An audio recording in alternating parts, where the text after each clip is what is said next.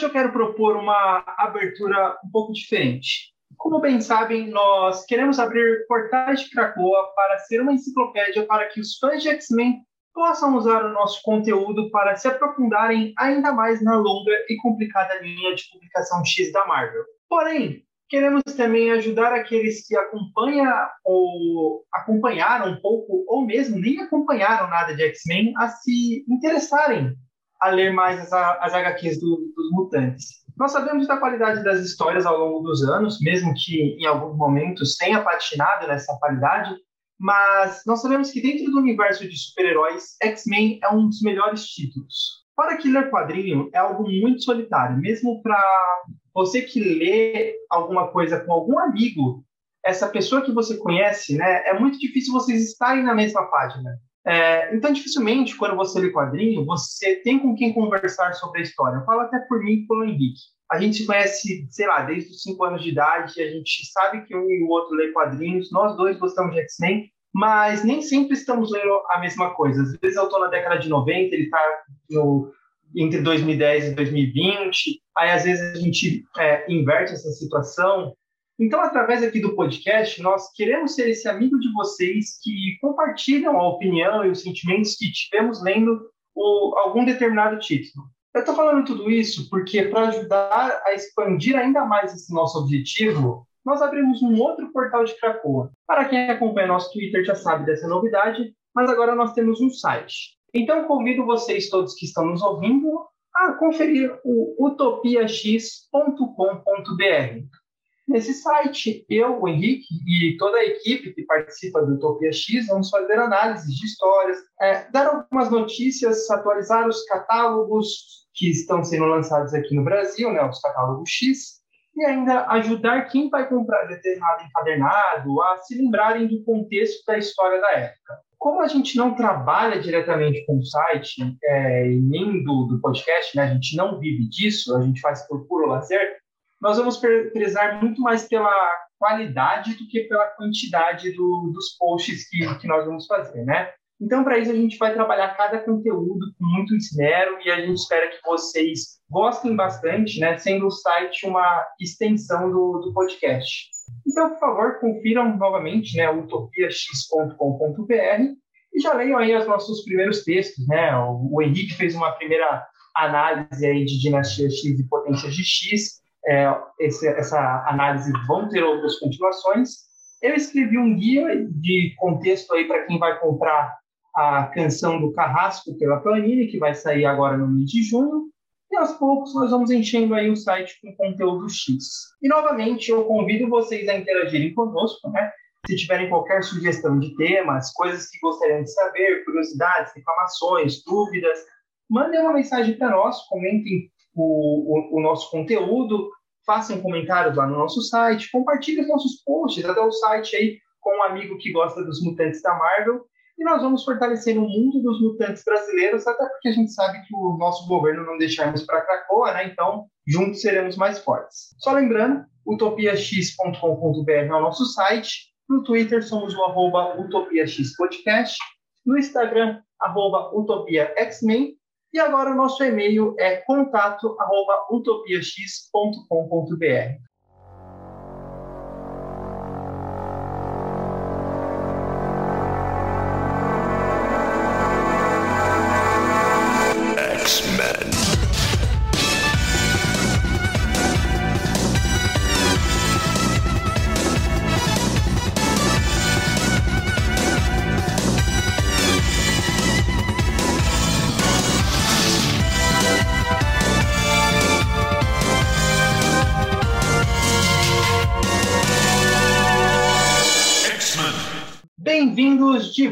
à Utopia X. Meu nome é Caio e eu compraria um apartamento lá no Império Chiar se o Henrique fosse casar e eu continuaria o podcast. Meu nome é Henrique e eu quero ver o Ciclope de sunga. Meu nome é Letícia e sim, os rumores de que eu fingi a minha própria morte são verdade. Mas até aí que lenda nunca fez isso, não é mesmo? A Letícia tá vivendo com o Michael Jackson no Paraíso dos Mortos Não Mortos. É. Michael Jackson encontrado em Cracoa, perdeu tudo. Morando de aluguel na casa da Emma Frost. Bom, como virou no título, né, na hora que vocês deram o primeiro episódio, hoje nós vamos falar aí das edições da Panini número 12 e número 13. Depois do mês da Fênix, nós estamos tentando correr aí atrás do, do atraso. Hoje, então, nós vamos falar de muitas histórias, né? Vai ser X-Men 7, Carrasco 7 e 8, Excalibur 7 e 8, Novos Mutantes 7, Wolverine 1, 2 e 3 e X-Force 7 e 8. É importante ressaltar que nós é, vamos comentar na ordem que saiu na. Aliás, nós não vamos comentar na ordem que saiu na revista, nós vamos falar bem aleatoriamente das histórias. E a única coisa que não vamos falar hoje, né, que saiu na edição 13 da Panini, é Gent Size, Emma e Jean, pois é, pretendemos fazer um episódio só das revistas Gent Size quando lançarem todas. Carrasco 7 e 8. Emma convida Calisto para fazer parte da companhia do Clube do Inferno, ocupando o cargo de Cavalo Branco. Ela aceita em caráter experimental. Quando a Carrasca chega na Ilha M com Bishop, Tempestade, Homem de Gelo e Pyro, Calisto avisa que a Rainha Vermelha não chegou antes, conforme combinado. Motivo para Bishop voltar para Madripoor e se infiltrar em um navio de resgate que pertence a Omnus Verendi, ou melhor, as crianças do Jason Aaron. Descobrimos que essa organização está monitorando a equipe através dos olhos de Pyro, em Krakoa, uma votação do Conselho Silencioso tem um impasse, que poderia ser decidido por Kate, dando triunfo a Sebastian Shaw, ao mesmo tempo que pescadores resgatam Lockheed no mar. Na edição 8, o navio de resgate de destroços da Omnibus Verende encontra Kate Pride afogada e Bishop avisa Emma Frost. Emma vai com o Homem de Gelo resgatar Bishop e o corpo da Kate. Tempestade e Emma conversam sobre o acontecimento, primeiro, uma tentando culpar a outra e depois ambas se consolando. Shinobi Shao avisa ao seu pai que recrutou os gêmeos Fenris para serem cavaleiros negros. Cara, quando eu vi, eu tava tipo assim, quando você lançou, eu tava umas duas edições para trás, porque eu não tinha lido nem a 5 nem a 6, provavelmente. Só que aí eu vi que na capa tinha Calisto e assim, eu quase tive um troço, porque ela é uma das personagens que eu mais gosto de X-Men, da Marvel no geral, assim. Então, quando eu vi isso, eu fiquei, meu Deus, meu Deus, eu tenho que voltar, tipo assim, a ficar em dia com esse negócio. E aí eu voltei e achei o máximo. Eu gosto muito de quando ela é, como ela reaparece, que ela vai lá né, na, na ilha do, do Clube do Inferno. E eu adoro que ela entra lá, tipo, e a Emma fala, Calisto, bem na hora que a gente marcou ela, eu tô duas horas atrasada. É, Emma, isso aí, o seu, a sua atenção pro detalhe é o porquê que eu te chamei pra cá, cara. Presta atenção. Aí ela começa a falar, tipo, que ela é, tá lá com o plano da Hellfire Trading Company, que ela é, ressuscitou, colocou o Jumbo Carnation lá pra frente da, da fila de ressurreição. E é aí que a gente descobre também que os humanos, eles não sabem que os mutantes, eles podem ressuscitar em Krakoa, né? Porque o Jumbo morreu para as pessoas, tipo, é, para os humanos, sabe? Só que aí ele vai lá na revista, eu acho que isso é até mostrado um pouco depois, e fala que, ah, eu fingi minha morte e tal, não era nada disso. Sabe como é que é esse tipo de coisa, né? Também tem algumas referências é, da horas na, nessa revista que a Calista aparece pela primeira vez. A primeira é que o Jumbo, ele fala que ele é fã da carreira é, de modelo que ela teve. Isso foi naquela época do Cross Time Time Caper. É aquela história da Austrália, onde a galera passa pelo portal e aí eles têm, tipo, um novo destino aí da Calista, que ela vira, tipo, uma modelo e tal. Ela tem, tipo, um relacionamento bizarro com Colossus, esse tipo de coisa que acontece em X-Men, né, cara? Enfim, eu achei muito legal. Tipo, não acontece tanta coisa assim, mas é legal porque introduz um novo personagem pro, pro Marauders. E era uma parada que eu tinha me perguntado antes, quando começou esse negócio, do porquê que eles usam esse nome.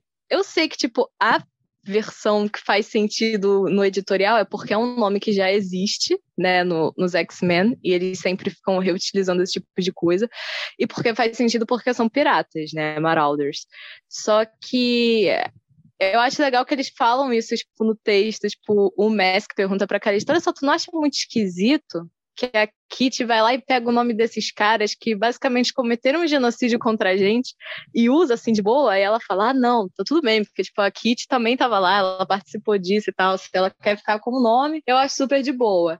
Gostei que isso foi, tipo assim, falado uma hora. Voltando aqui à cena em que a Calista conhece o Jumbo, que eu adorei, a minha cena preferida dessa edição. É, tem ela dando a faca para ele quando ele dá o, o, o casaco para ela. Eu achei essa cena sensacional, eu queria deixar registrado aqui. E Outra coisa que eu prestei atenção, tipo, um, um, detalhezinho, é que quando a Calisto encontra com a tempestade, ela joga lá a faca, tipo, fala com a tempestade, joga a faca, a tempestade pega, tipo, antes de parar nela, assim, aí elas se abraçam. E aí o Pyro fala: Meu Deus, essas mulheres jogam faca uma na, uma na outra para se cumprimentar, não é à toa que a, a Irmandade nunca derrotou os X-Men. Só que existe uma cena literalmente idêntica a essa. Só que quem joga a faca é a Mystic e quem pega é a, é a Irene.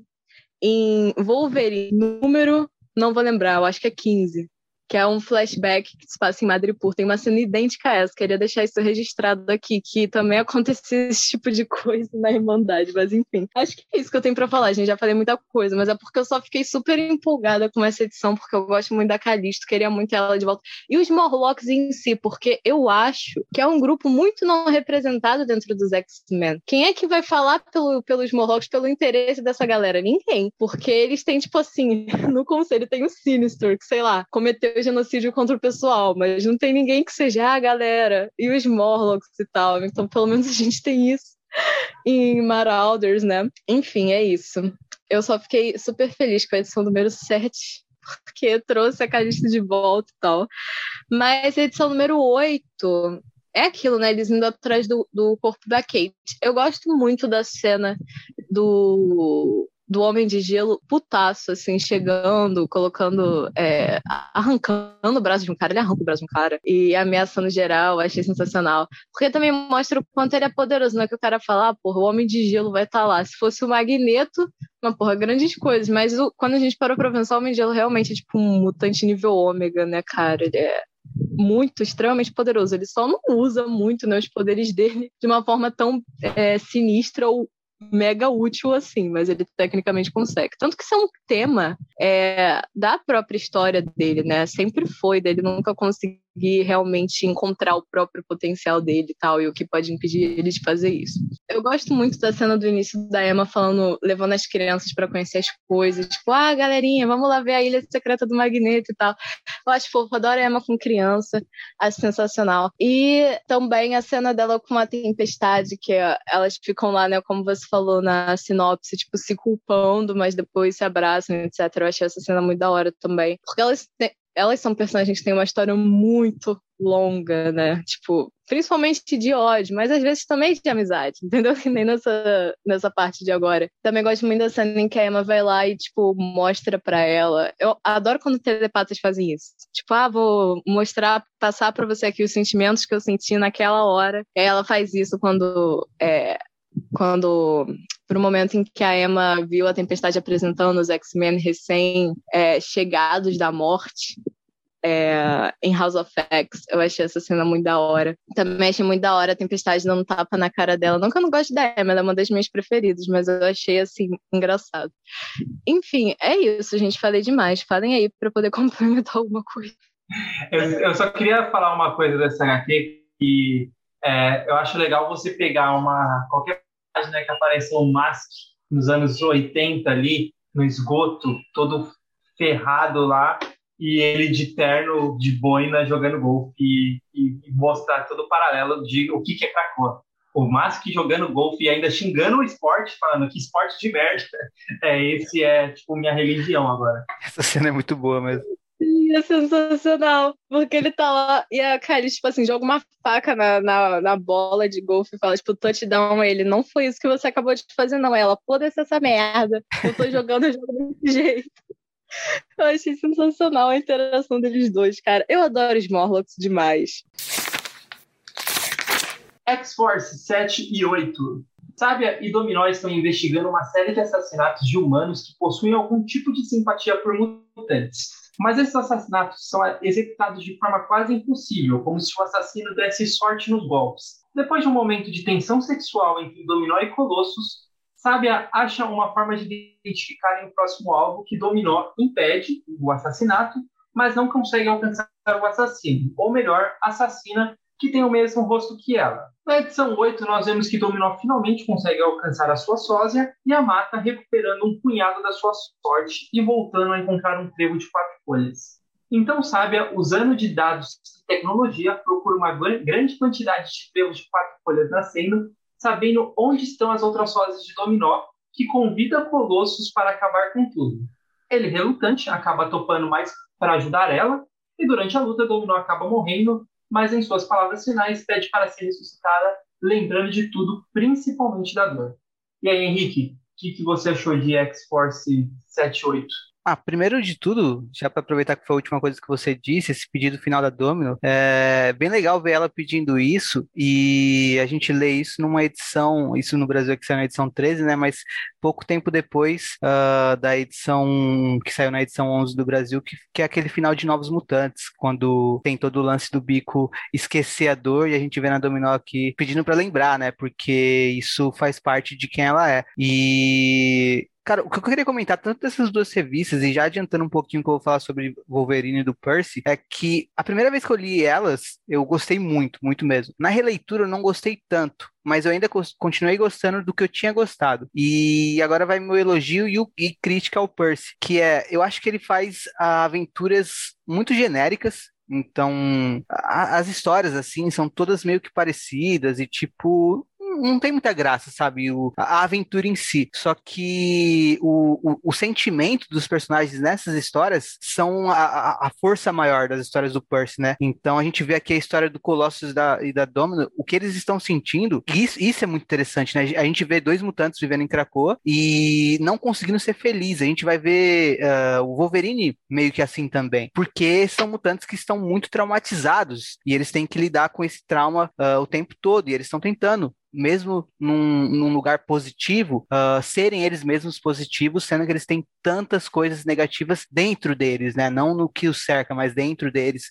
nas memórias deles, nas cicatrizes que eles carregam. Então, isso que eu acho muito interessante das histórias do Percy, uh, e que ele trabalha o tempo todo. Enfim, gostei bastante dessas edições, duas edições de, de X-Force, não tanto na releitura, porque eu achei a ação meio genérica, e ao final também é interessante a gente ver que tem algum líder misterioso para essa organização Xeno ou Zeno, sei lá, uh, que tá aí atacando os mutantes, né? Então foram edições que eu gostei. E, até aqui eu continuo gostando bastante da X-Force do Percy. É talvez o meu título. Não, não vou dizer que é o meu título favorito, mas tá entre os três favoritos. O favorito, obviamente, é o X-Men do Hickman, mas enfim. Eles não estavam sabendo o que eles faziam com Colossus desde o final da Guerra Fria, né? Desde o final da União Soviética, porque o personagem era basicamente sobre isso, né? Ele não é um homem de ferro assim à toa.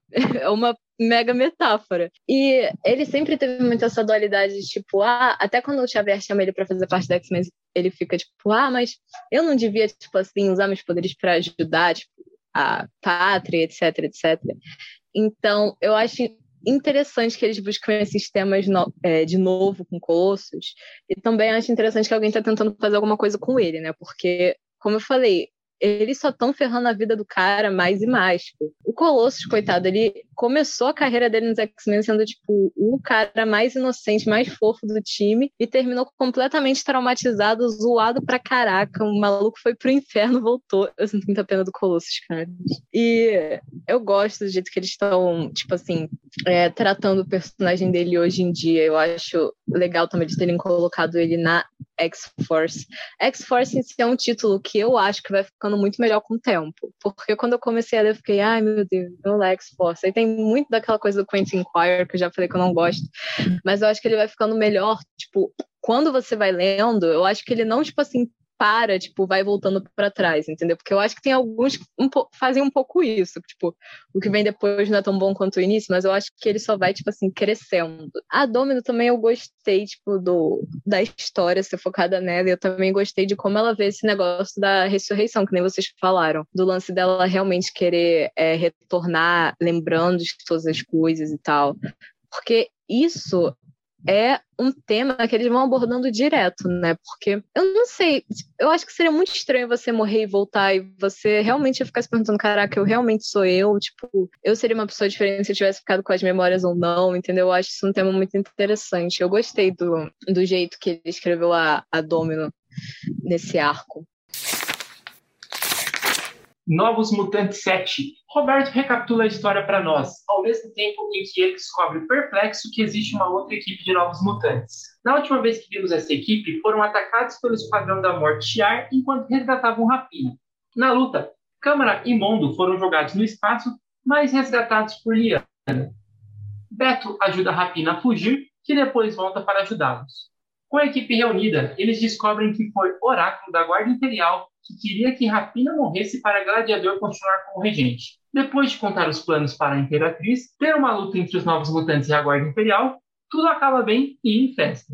Eles plantam um portal de Krakoa na casa do Sam, e agora os mutantes podem ir e vir através de Chandelier. Cara, é, filme Novos Mutantes no Espaço. Essa história aqui, perfeita. Eu, eu, eu compraria assim, uma, eu ia umas 4, 5 vezes no cinema para ver essa história. Total. Quando eu li essa história pela primeira vez, eu também pensei nisso, que seria um puta filme foda. Né? Assim, é, é, é uma comédia de espaço que, meu Deus do céu. Eu, eu, eu amo Roberto da Costa nessa história, talvez seja. Eu, eu já gostava do personagem, mas acho que é, essa história aqui, eu acho que o, o Roberto da Costa, o, o, com Chris Claremont, ele era muito bem escrito. Depois com a Liz Simons, ela, ela perdeu um pouco a mão ali nele. Acho que ela era, ele era o único personagem que eu achava que a Liz Simons é, ela não ela não escrevia tão bem. E, e depois, assim, ele meio que sumiu, né? Tipo, até na própria X-Force que a gente estava comentando agora há pouco, ele era bem genérico. E aqui eu sinto de novo que eu volto a gostar do personagem, assim, tá, tá genial. Ele contando a história, o sorriso dele muito bem desenhado também, assim, o, o personagem. o, o, sorriso canastrão dele, assim, tá, tá, tá muito legal. Ele falando com a Rapina, ele aumentando, às vezes, ele tá aumentando a história de... Nossa, eu amo isso. Que ele tá contando. Ele meio que fala que a Rapina, tipo, bateu nele, beijou ele, depois bateu nele de novo, beijou ele, tipo, ela fala, não, calma, você já tá aumentando a história. Ele descobrindo que existe uma nova equipe de novos mutantes, ele ficando tipo, como assim? Existe uma nova história e quebrando a, quebrando a quarta parede, né? Tipo, como assim existe uma nova história de novos mutantes e eu não estou participando dela? É, é tudo genial. E a história em si é tipo uma grande, é uma grande aventura, meio para dar uma descontraída mesmo, né? Não tem um, um grande, acho que talvez a, a, os maiores acontecimentos sejam realmente agora a rapina regente do Império Shi'ar, né? E que existe uma planta de Krakoa para facilitar o acesso ao Império Shi'ar. Então, assim, mesmo que Krakoa fosse atacado, os mutantes eles teriam formas de ir para outros lugares e se salvarem e, e, lugares que são aliados, né? Então é, é, muito difícil você atacar Krakoa e destruir os mutantes, porque é muito fácil os mutantes contra-atacarem. Isso é, é, é, legal você de, de, você pensar, né? E eu gosto de, desse lance da amizade do, do Sam com o Beto, a ponto dele, tipo, comprar o prédio que o Sam mora só para meio que. Ele fala que é para ficar perto da, da rapina, mas é para ficar perto do Sam, né? Cara, eu amo esse título dos Novos Mutantes, cara. Eu acho sensacional essa parte deles. Tipo assim, é, pra mim é muito engraçado. Eu adoro o Beto demais, gente. Eu acho ele sensacional. Nessa história, então, é tipo. É muito engraçado, tipo, ele realmente quebrando a quarta parede, tipo, contando. Porque ele tá contando a história pra gente. Então, ele não é um narrador 100% fiel, sabe? Eu acho sensacional. Até na cena que tu falou dele com a rapina, que ele fala, tipo, Aí a gente se beijou, ela me bateu, mas a gente se beijou de novo. Ela, tem certeza que tu não tá contando isso errado, não? Aí ele, mulher, eles querem um negócio Julia Roberts, eles querem comédia romântica. Eu tô dando que o povo pede. É, tipo, eu acho ele muito, muito carismático. Eu adoro o jeito que escrevem ele aqui. E também adoro a cena dele falando com o Sam, porque ele é extremamente sentido até hoje que o Sam se casou, cara. Eu entendo ele 100% porque eu também sou. Eu não, eu não suporto o fato de ser ter casado assim, se mudado pro espaço. Acho terrível, mas em questão de história. E o Beto também acha. Então, assim, é nóis. Né? Porque ele fica, caraca, cara, era pra ser eu e tu, sabe? E você foi lá e me trocou por essa mulher. É muito engraçado pra mim isso. Não, ele falando pra, pro Sam que ele comprou o prédio que ele tá morando Sim. e que vai aumentar o aluguel porque o aluguel tava baixo. Ai, sensacional isso, cara. Ele é muito bom. Ele é muito carismático, tipo, porque tem um jeito que você pode escrever ele, ele ficar tipo, extremamente arrogante e chato. Já aconteceu antes. Só que eu acho que esse, esse Beto é muito, tipo, mais engraçado, assim, sem noção do que ele é, tipo, arrogante, assim. Ele é muito bom, eu acho ele muito bem escrito. Essa história, ela é tão é, good vibes, né? Ela é tão descompromissada mesmo, é só para você ler algo gostoso. É como você tá assistindo um filme na sessão da tarde, assim. Porque a uhum. página de luta, na hora que vai começar a luta, aparece uma data page falando, tá, vamos lá. É, a gente vai sortear aqui quem que vão ser os duelos. E aí a gente decide, aí você mesmo decide quem que vai ganhar cada luta entre os novos mutantes e a Guarda Imperial Shi'ar, assim. E, e, acho que a vez que eu, acho que a hora que eu realmente mais dei risada de toda essa história foi quando eles chegam na, na no trono, né, na, na sala do trono imperial lá, e aí a rapina pega a lança dela e taca na oráculo. E aí o gladiador, ele entra na frente, pega a lança e devolve na rapina. Tipo, ah, sua traidora, eu te trouxe até aqui e tal. Aí o Beto segura a lança e aí ele vai, quebra a lança e fala, ah, gladiador, você é forte, eu sou mais forte. Você é rápido, eu sou mais rápido e tal. Aí a rapina fala, ah, essa daí era minha lança favorita. Aí, ah, fiz meio que sem pensar, no, no, no instinto. Cara, sim, é muito bom esse negócio, cara. Eu adoro essa porra. Eu, eu acho essa história sensacional do, dos Novos Mutantes. É muito uma quebra com a história toda séria que são os outros Novos Mutantes, né, cara? Tipo, toma aqui um pouco de um grão de felicidade antes desse negócio terrível que vai acontecer agora. Mas é muito bom, eu acho ele muito engraçado. E a Deathbird, a Rapina, é uma personagem que eu gosto muito também. Eu acho ela muito interessante. Eu acho que ela tava muito perdida também. Tipo, nessa história ela é mais, tipo, alívio cômico que nem todos os personagens, mas eu realmente acho ela uma personagem muito, muito, muito interessante. Tipo, é... ela é uma personagem muito antiga também. Ela parecia muito, tipo, em Excalibur, uma época. Depois no Astonishing X-Men da, da Marjorie Liu também. Eu acho ela muito da hora. Espero que ela continue reaparecendo também com o Império Shiar, porque eu acho Império Shiar o máximo. Eu gosto muito do jeito que o, que o Rod Reis desenha ela também. Eu gosto da arte dele em geral, acho muito bonita. Tipo, muito, muito, muito bonita. E combina também com esse tipo de história, né? Tipo, mais descontraído e tal. Eu acho sensacional, não tem nada de ruim para falar sobre isso, não. O... Eu, eu tenho quatro pontos para falar desse, dessa história, eu concordo com tudo que vocês falaram. Uh, só acrescentar na questão da quebra da quarta parede, Uh, como o Beto pode dar um curso pro Deadpool, sabe? Porque ele quebra sem forçar a barra, sabe? Ele quebra no, na, na hora certa. Uma coisa assim, cara. Eu sabia que eu não ia perder a oportunidade de falar mal do Deadpool. Sim, cara, uma aula pro Deadpool, porque o Beto quebrando a parede, tipo, consegue ser melhor até que o Ferris Bueller, tá ligado? E.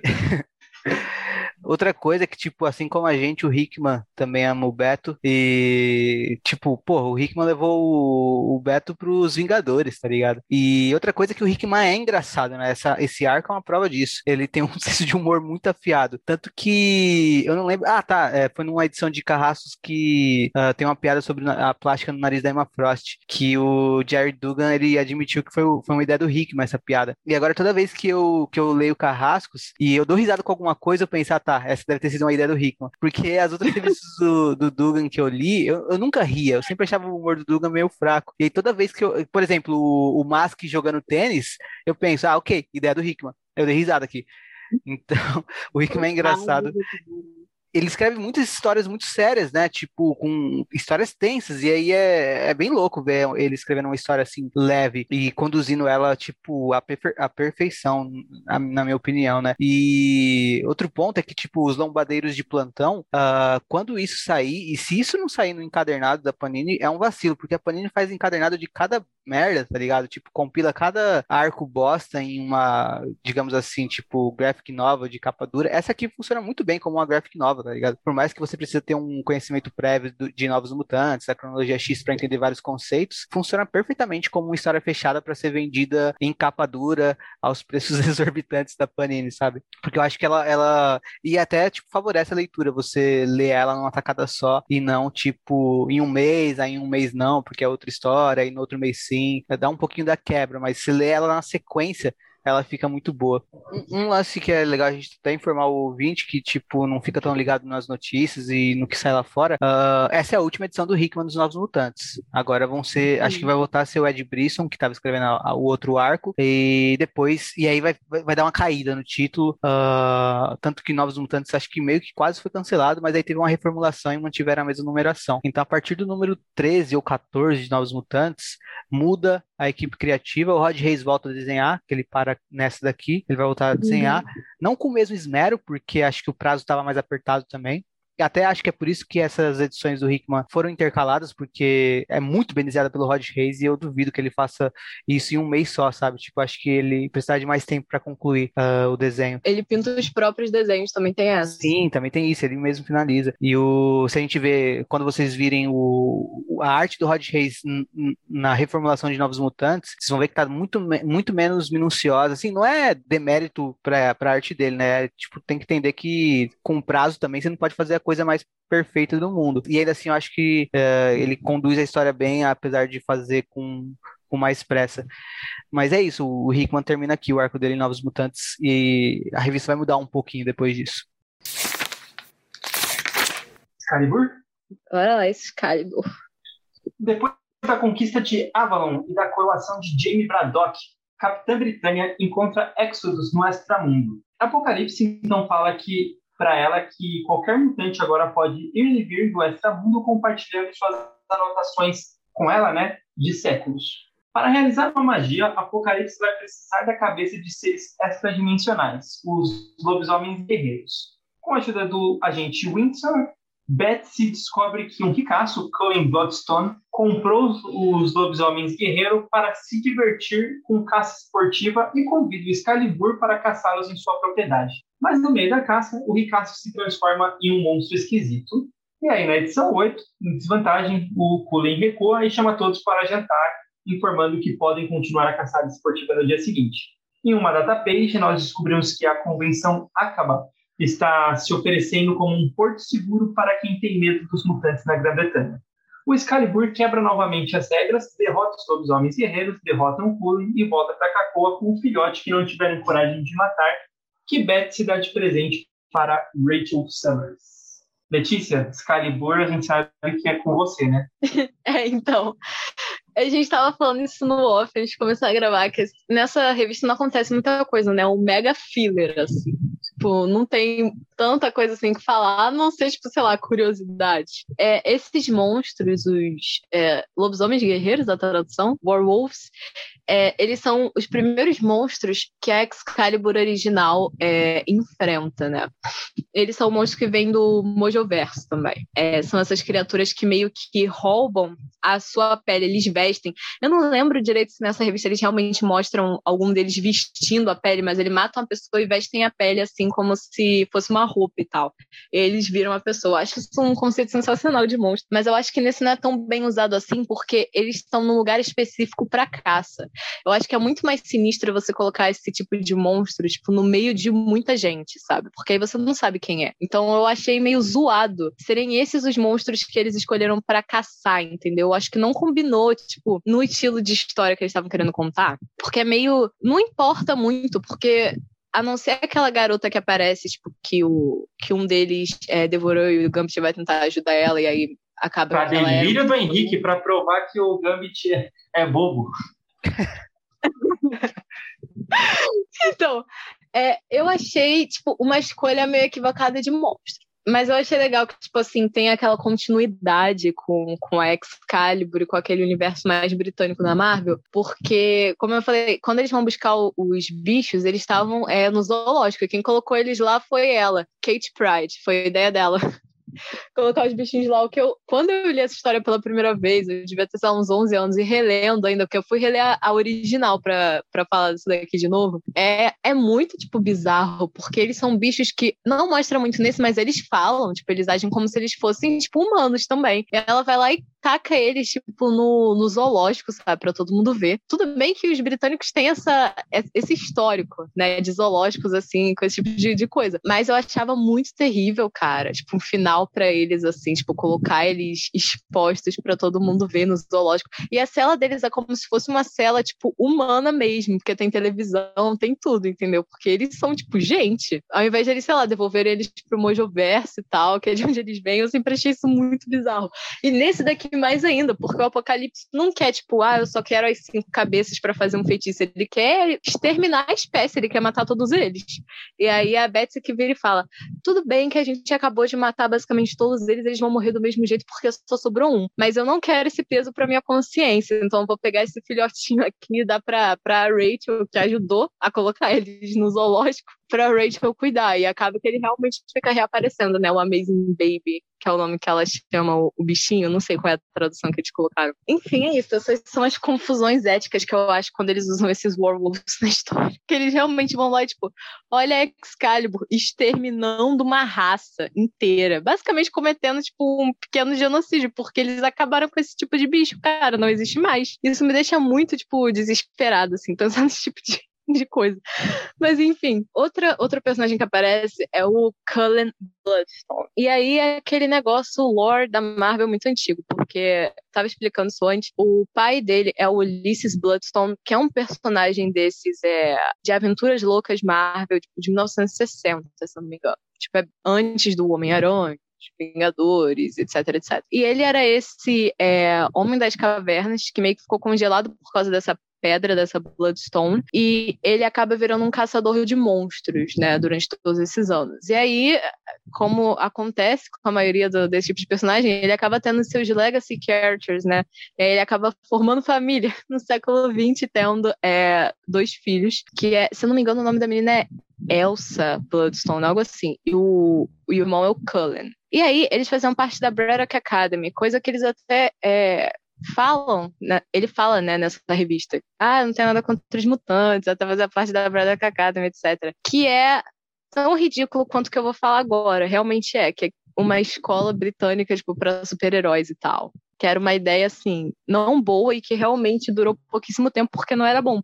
Eu acho que eles têm, tipo, eu fui até pesquisar, eu acho que eles têm só, tipo, 23 aparições total da, da tal da Braddock Academy, assim. Então era um negócio meio zoado, porque ele foi criado, tipo assim, de última hora para um evento dos Vingadores que tinha, etc. E o lance que eu acho interessante é que a parte britânica do universo Marvel, ela é muito diferente da, da outra, principalmente porque eles eram meio que publicados de maneira diferente. Tipo, as histórias que eram publicadas na Inglaterra não eram publicadas nos Estados Unidos também. Era tipo um selo independente, só que da Marvel, entendeu? Tanto que as histórias do Capitão Britânia, é, antigamente, do, as do Alan Moore, elas não eram, não foram publicadas nos Estados Unidos originalmente, foi só bem depois, apesar tipo assim do Homem-Aranha aparecer nelas e tal, que eles eram colegas de quarto. É, então aparece ele, ele tem esse lance, o Cullen tem esse lance dele ter essa versão monstruosa, que é, tipo, contida. E, enfim, eu não acho ele um personagem sensacional, mas pelo menos eu acho legal que eles colocam essas continuidades, assim, com, a, com as coisas da, da família Barrack, etc. Mas, enfim, é um mega filler, assim. Eu não acho que ele é, contribua tanto para os personagens. Na real, acho que não contribui quase nada a não ser mostrar que pessoa horrível que a, que a Betsy é, cara. Eu fico muito, como eu falei, eu fico muito desesperada com esse negócio deles realmente terem ido lá e aniquilado uma raça, né, maluco? Mas isso é uma discussão que vai ser repetida e nessa, nessa fase de X-Men, porque eles têm essa lei de não mate nenhum homem, mas é tipo, não mate nenhum humano. E as outras raças, tipo assim, alienígenas, etc., foda-se, pode matar. Eu acho isso muito bizarro. Eu acho que isso tinha que ser super discutido no, no Alto Conselho. Enfim, o Apocalipse foi lá pedir pra. terrível. Pediu para eles exterminarem os, os Warwolves. E é isso, a conclusão da história é essa, gente. Ficou só um bebezinho sobrevivente, que agora é da, da Rachel. Mas eu adoro ele, adoro o Amazing Baby. Acho ele muito fofo. Gosto muito dele. Mas enfim, é isso. É um mega filler.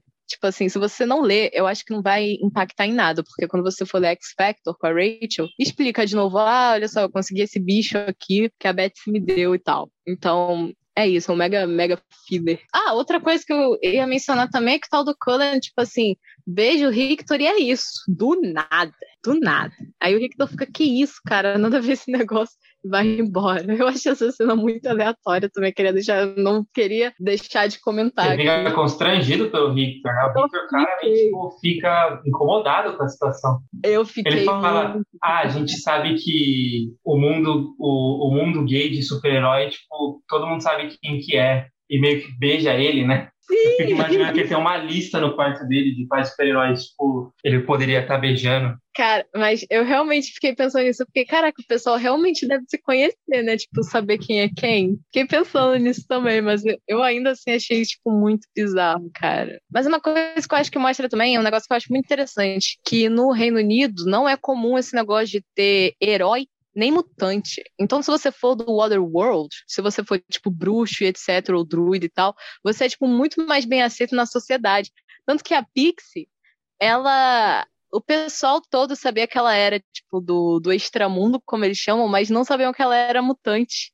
Tipo, eles aceitavam de boa a mina, tipo, os humanos aceitavam de boa, ah, a mina é fada e tal, extramundo, galera top. Só que eles não gostam dos mutantes, entendeu? Eu acho isso muito interessante, assim, que não tem tanto mutante assim no Reino Unido e eles são muito mais ligados nesse negócio de, de criaturas mágicas e tal. Não são muito fãs de super-heróis. É, né? até que a, a convenção acaba, ela meio que tá, tipo, oferecendo serviço para caçar mutantes, pois né? É, pois é, caça mutantes de novo. Porque é aquele negócio também, tipo, não, os X-Men fogem, fogem do, do status quo, mas acabam voltando sempre pro negócio que é humanos caçando mutantes, né? Isso é mais uma história disso.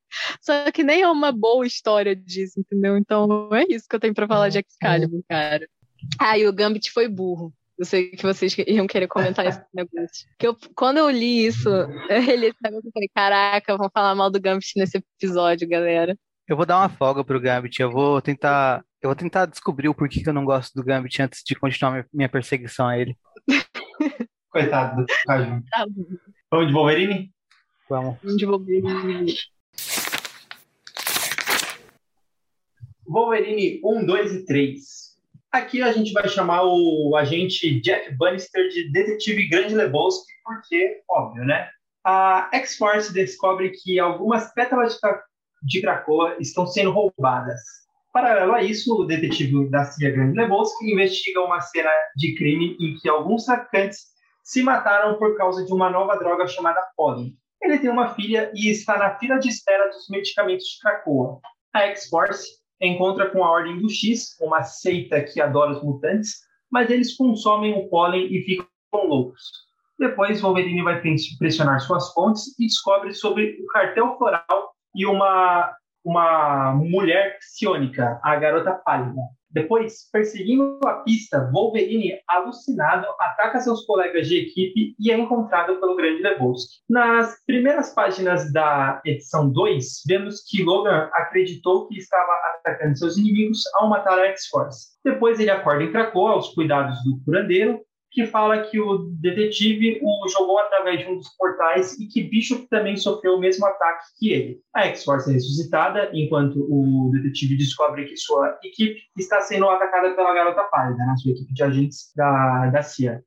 Mesmo odiando os mutantes, já que ele tem cicatrizes e marcas de um dia que ele foi pego em um fogo cruzado de uma luta entre duas facções mutantes, ele decide unir forças com Wolverine os dois decidem usar uma, um carregamento de pétalas como iscas em uma lancha no Pacífico, porém a garota pálida volta Wolverine contra o agente e acaba meio que o, o ferindo gravemente. Na edição 3, descobrimos que tudo era um plano do Wolverine.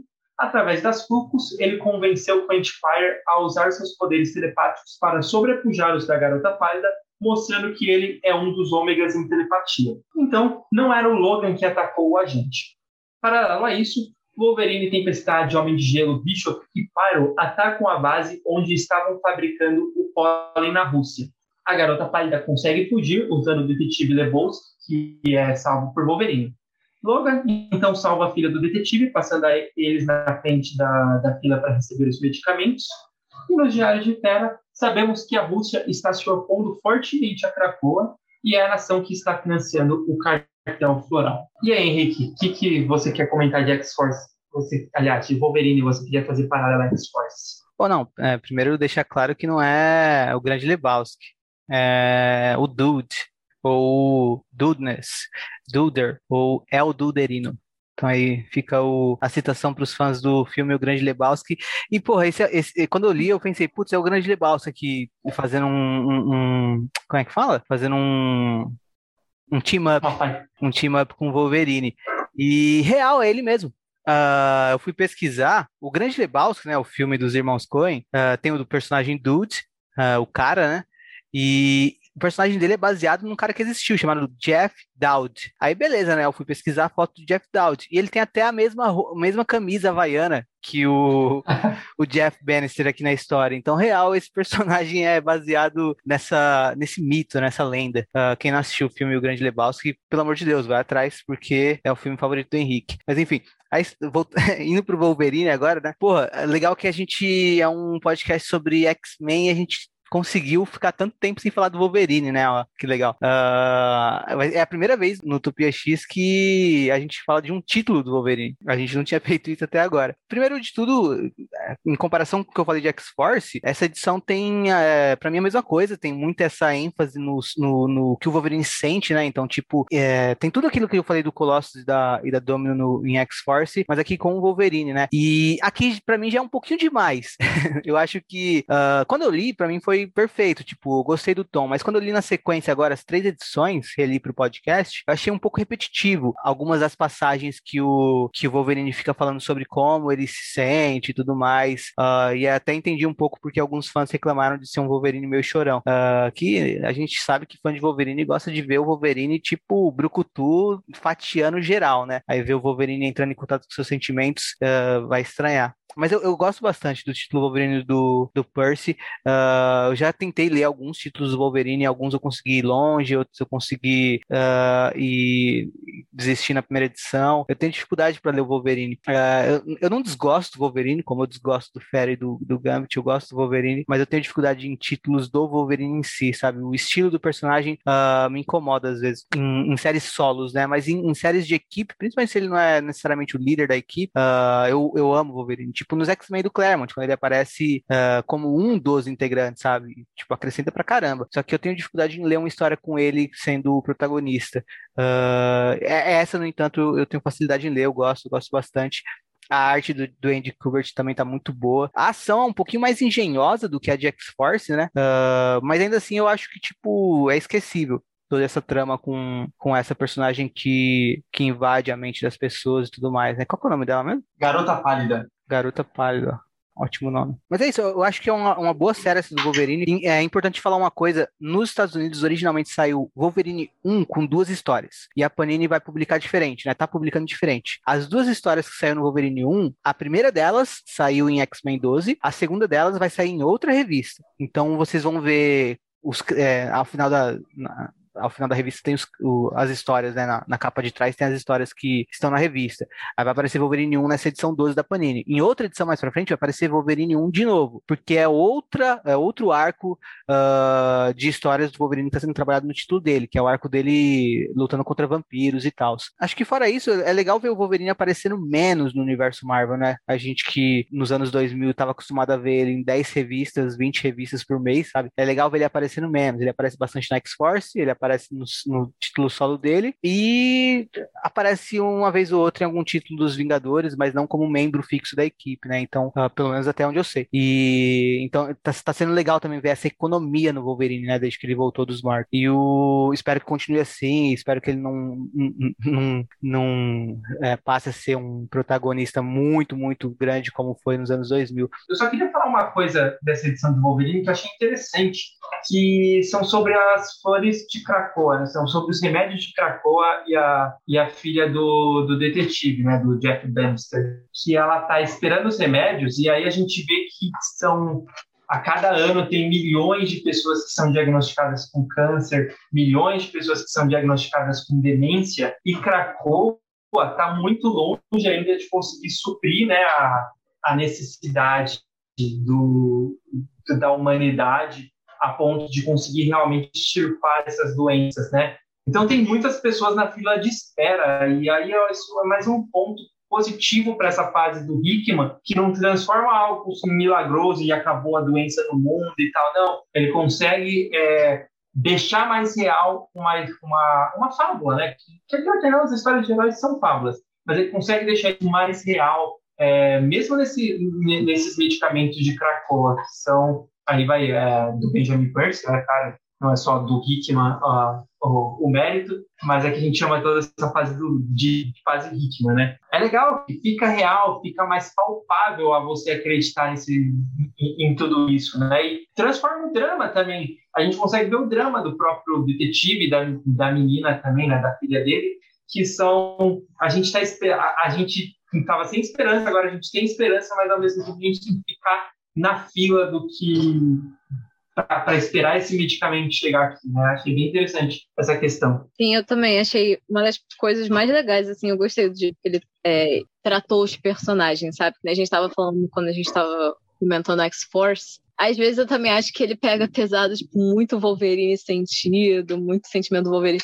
Mas eu gostei muito quando ele, é, como ele fez a parte dos humanos, assim. Eu achei muito da hora esse negócio também. Eu achei o ponto alto, assim, da história.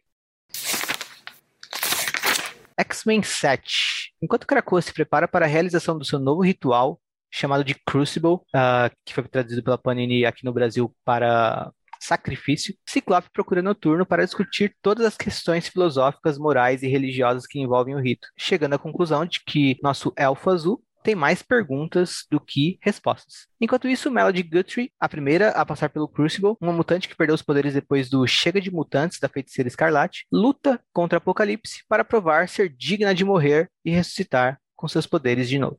Eu acho que essa HQ renderia um episódio só dela. É até difícil de falar dessa HQ, porque existem muitas questões morais, filosóficas, e eu acho que habitam é, essas questões elas habitam uma zona muito cinza de qualquer possível discussão sobre essa história. E eu tenho certeza que a maioria das pessoas que vão falar dessa HQ aqui, elas vão discutir é, de acordo com as suas próprias crenças e até entendendo pelo certo e pelo errado, meio que perante aquilo que acreditam. Eu acho que ela é muito delicada, né? Uh, eu vou falar mais ou menos o que eu penso, né? Acho que é até legal depois vocês também se sentirem à vontade para externar a opinião de vocês. É, primeiro que, assim, algumas pessoas acusaram essa história de ser eugenista. Eu não me acho a pessoa mais indicada para falar desse assunto, né? até porque eu não sou sociólogo, antropólogo, historiador e nem nada disso. Então, acho que eu vou falar de uma forma até superficialmente. E eu acho que caso alguém é, queira né, se aprofundar mais sobre esse assunto, vale muito a pena pesquisar de forma profunda, né? Para quem está ouvindo, né, galera? Pelo amor de Deus, pesquisem de forma profunda até para entenderem o, o porquê que teve esse tipo de acusação nessa história. E aí eu acho que eu vou falar mais por que, que eu acredito, na minha opinião, que não tem eugenia nessa, nessa história. Mas acho que se alguns dos ouvintes discordarem e tiverem algo a acrescentar, acho que dá para mandar um pouco, acho que dá para mandar uma mensagem para nós através aí de qualquer um dos nossos canais, que eu prometo que eu leio já no, no episódio seguinte a opinião de vocês. Enfim, a eugenia ela seria meio uma forma racista que alguns cientistas no final do século XIX meio que usaram a teoria da evolução do Darwin para propor um estudo de que a raça humana pode melhorar uh, através de você trabalhar as qualidades genéticas das futuras gerações. E aí, para isso, de acordo com essa maluquice, né, existiriam pessoas com genes bons e outras com genes ruins, e por isso essas pessoas com genes bons só poderiam casar com outras pessoas de genes bons, né, procriar com outras pessoas de, gene de genes bons e assim a raça é humana meio que melhoraria. Peraí, tipo, sem querer interromper e tal, mas isso que você falou é literalmente tudo, tudo, tudo sobre o que é o, o Senhor Sinistro, né, cara? O Mr. Sinister. Literalmente isso. tudo do personagem dele é baseado nisso. É, exato. E assim, é, inclusive, é, essa ideia foi muito difundida no século XX, a gente sabe onde chegou, né, na Alemanha nazista, e o resto da história. Tanto é que você mesmo já mencionou várias vezes o Senhor Sinistro é nazista.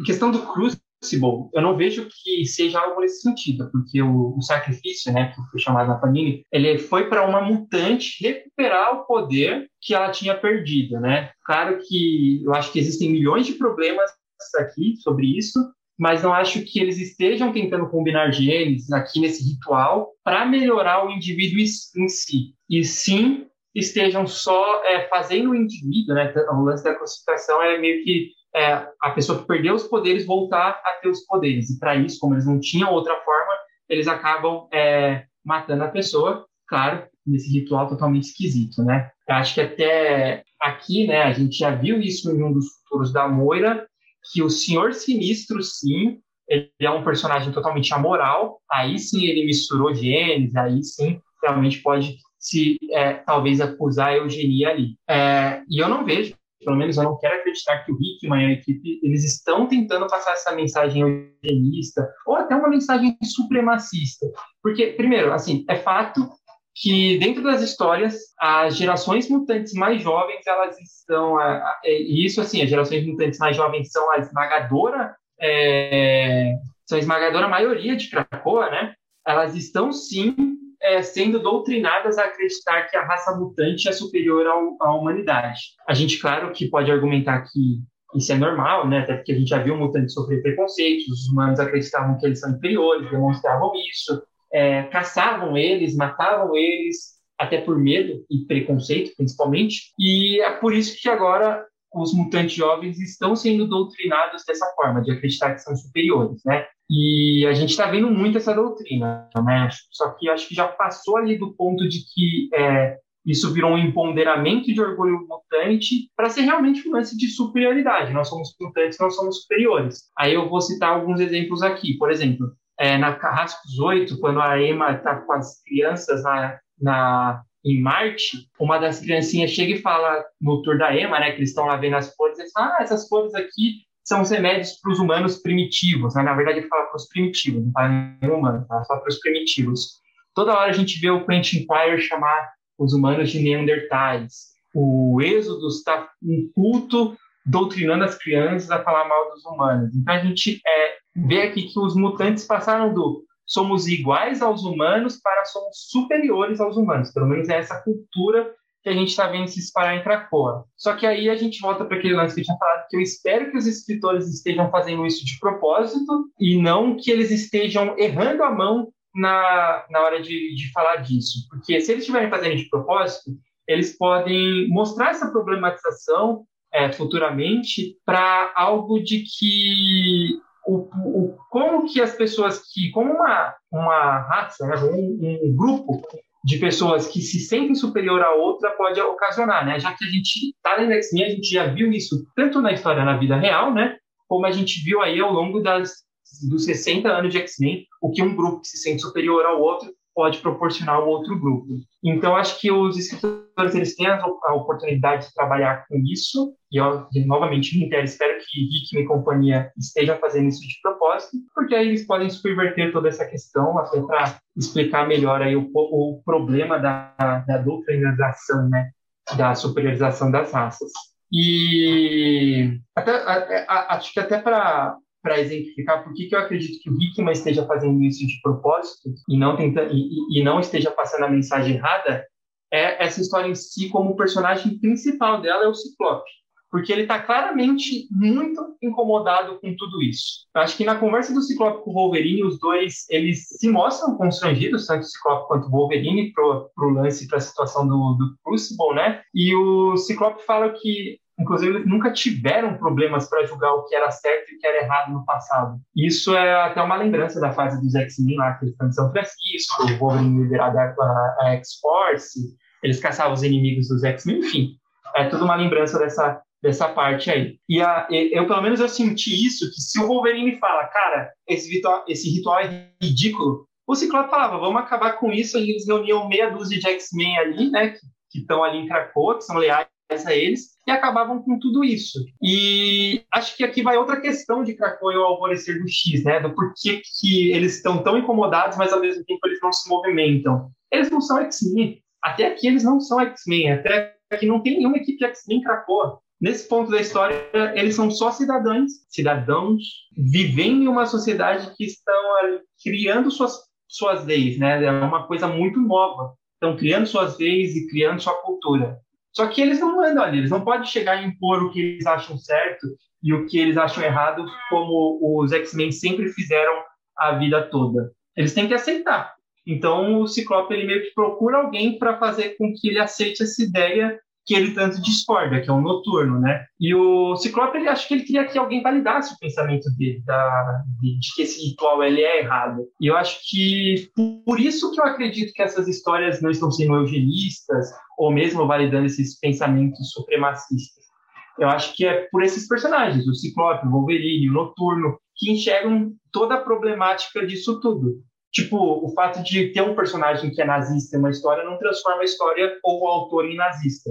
Eles podem só usar desse personagem para problematizar esse conceito. Eu acho que é aqui que é o, a equipe que está escrevendo X-Men, né, as equipes que estão escrevendo X-Men, é, vão fazer e vão mostrar do quanto é errado começar a Cracoa com esse tipo de pensamento. E falando do ritual em si, né, acho que primeiro vale a pena a gente falar sobre o Conselho de Cracoa, que é um, uma coisa bizarra, porque primeiro que foi Xavier e o Magneto que montaram essas 11 pessoas, né, que são do Conselho, exceto a Kate, que seria a décima segunda, mas é que ela morreu e não nem teve tempo de participar ainda de uma reunião. E eles se colocam nessa posição do, de poder e decidem quais serão as primeiras leis como será a cultura, quais vão ser os ritos e cacete, que porra de rito bizarro é esse, né? É, acho que antes de eu comentar do rito, para não perder o raciocínio, eu queria lembrar de outra coisa também, que é da Feiticeira Escarlate, que ela fez uma coisa lá em 2005, isso na Dinastia M, e a gente ainda vê as histórias, isso reverberando nas histórias até aqui, né? Tipo, a gente, essa história saiu originalmente em 2020, então já são 15 anos eu tô lendo o quanto a Wanda fez mal pros mutantes. E, tipo, não tem um personagem, não tem um autor que chega e fala, que, que dá uma importância a isso para as outras pessoas problematizarem isso também, né? Os outros personagens fora os mutantes problematizarem isso também, né? Ela continua uma heroína, mesmo é, não levantando um dedinho para reparar o que ela fez. E aí o, a gente vê o Êxodo ensinando as crianças de que ela é um, tipo, uma espécie de anticristo mutante. Mas voltando para o ritual, né? A Melody, a irmã do Sam, da, da Paige, ela tem que decidir se ela se sacrifica para então poder ser ressuscitada pelos cinco mutantes lá da, do, dos poderes de ressurreição e assim os poderes dela voltaria, já que ela tinha meio que é, ela já não tinha poderes desde o dia né? É, tipo, cara, vocês não podiam dar um remédio para dormir e ela renascer, tipo algo mais humanizado? Não, não pode ser humanizado, né? Eles têm que ser mutante. E Aqui eles mostram que a sociedade está sendo doutrinada a acreditar que são uma raça superior. Eles não podem fazer algo que um humano faria, algo humanizado. Eles têm que ser grandiosos. Ela tem que não pode se chamar de Aero, que era um codinome, que é um nome mutante, não é digno de uma mera humana. E ela tem que provar que ela quer morrer para renascer com seus poderes de novo, uma mutante completa. E eu acho, pelo menos eu acho, isso errado de muitas formas e ao mesmo tempo eu me sinto errado de achar isso errado, porque isso é uma regra, uma lei da sociedade deles, não cabe a mim julgar, né?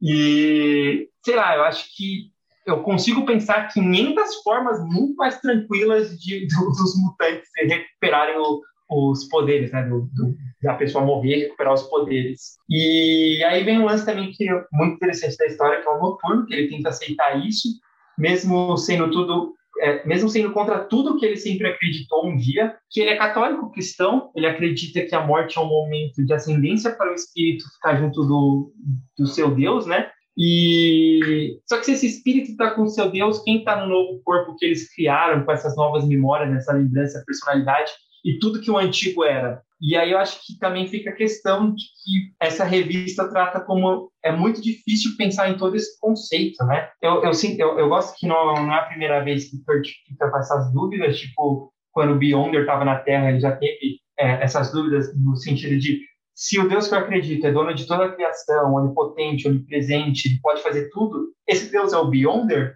Ou é possível os dois existirem? E eu acho que o Kurt sempre é, teve que enfrentar muito a sua fé. E aqui, muito mais que isso, né? E acho que a gente mesmo fica até com umas dúvidas no sentido de, por exemplo, se é, existem dois, é, é, possível dois corpos da Melody é, existirem? E se os cinco, tipo, por exemplo, ressuscitassem a, a Jean Grey e a Fênix ainda tivesse alguma fagulha na Jean Grey, ela ressuscitasse o corpo que morreu da Jean Grey também. Aí a gente teria duas Jean Greys. E, ao mesmo tempo, a gente pensa, ah, elas seriam a mesma pessoa, só matar um. Não, se o corpo da Jean Grey morreu, sei lá, na Rússia, e o outro e o outro corpo morreu em Krakow, até descobrirem, eles já viraram dois seres totalmente diferentes. Só por esse período em que elas viveram juntas, em, em partes separadas, elas tiveram experiências separadas.